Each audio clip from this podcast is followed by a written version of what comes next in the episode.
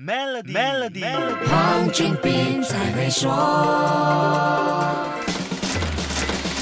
你好，我是黄俊斌。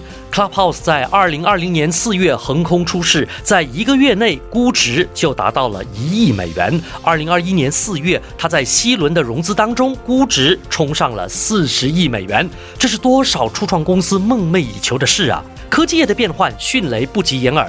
一家 startup 只要战略和节奏对了，按下 Enter 键就能快速窜起和爆红，这是很多年轻创业人向往的结果。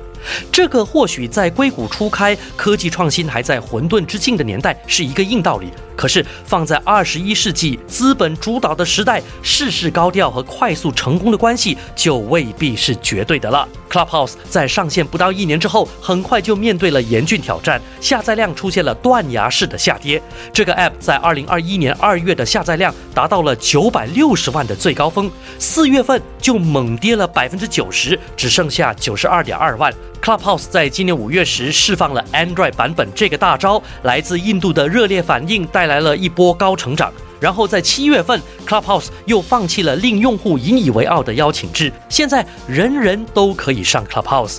从饥饿营销到推出 Android 版本，再到开放给所有人成为用户，Clubhouse 创造了一波又一波的话题和讨论，完美诠释了所谓的 exponential growth 指数成长。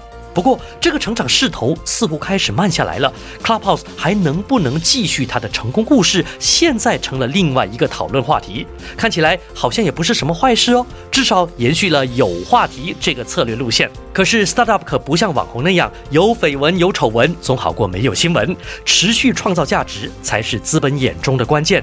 初创公司和中小企业其实可以从 Clubhouse 的故事当中找到一些灵感和启发。那下一集跟你说一说，守住 Melody，黄俊斌才会说。黄俊斌才会说。浏览 www.maybankpremierwealth.com/rewards 进行投资及投保，可获更高回酬，并能赢取两克黄金。附条规。